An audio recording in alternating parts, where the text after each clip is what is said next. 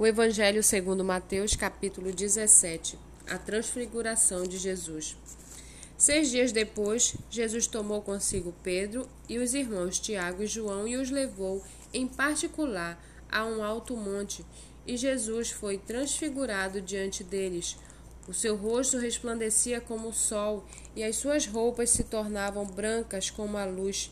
E eis que lhes apareceram Moisés e Elias, falando com Jesus.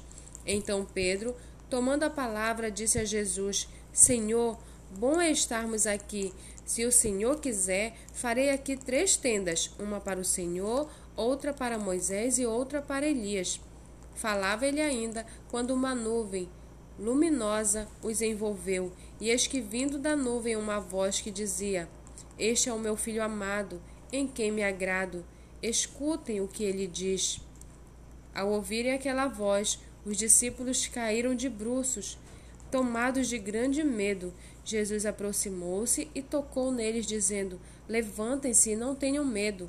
Então eles, levantando os olhos, não viram mais ninguém a não ser Jesus. Ao descerem do monte, Jesus lhe ordenou: Não contem a ninguém o que vocês viram, até que o filho do homem ressuscite dentre os mortos. Mas os discípulos perguntaram a Jesus: por que então os escribas dizem ser necessário que Elias venha primeiro? Jesus respondeu: De fato, Elias virá e restaurará todas as coisas. Eu, porém, lhes digo que Elias já veio e não o reconheceram. Pelo contrário, fizeram com ele tudo o que quiseram. Assim também o filho do homem irá sofrer nas mãos deles.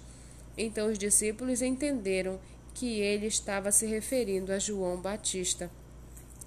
Quando eles chegaram para junto da multidão, um homem se aproximou de Jesus, ajoelhou-se e disse: Senhor, tenha pena do meu filho, porque ele tem convulsões e sofre muito, pois muitas vezes cai no fogo e outras tantas cai na água.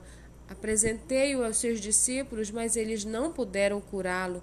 Jesus exclamou: Ó oh, geração incrédula e perversa, até quando estarei com vocês?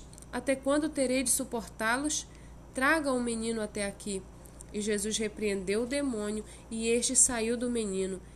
E desde aquela hora o menino ficou curado. Então os discípulos, aproximando-se de Jesus, perguntaram em particular: Por que motivo nós não podemos expulsá-lo? Jesus respondeu: Por causa da pequenez da fé que vocês têm. Pois em verdade lhes digo que se tiverem fé como um grão de mostarda, dirão a este monte: Mude-se daqui para lá, e ele se mudará. Nada lhes será impossível. Mas esse tipo de demônio só pode ser expulso por meio de oração e jejum.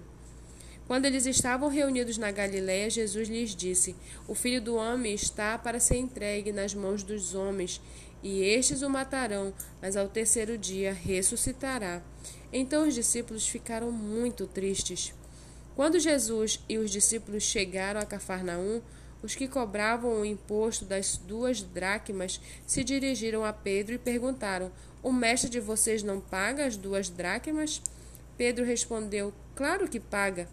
Quando Pedro estava entrando em casa, Jesus se adiantou, dizendo: Simão, o que você acha? De quem os reis da terra cobram impostos ou tributo? Dos seus filhos ou dos estranhos? Quando Pedro respondeu: Dos estranhos, Jesus lhe disse: Logo, os filhos estão isentos. Mas, para que não nos escandalizemos, vá ao mar, jogue o anzol e puxe o primeiro peixe que fisgar. Ao abrir a boca do peixe, você encontrará uma moeda. Pegue essa moeda e entregue aos cobradores para pagar o meu imposto e o seu.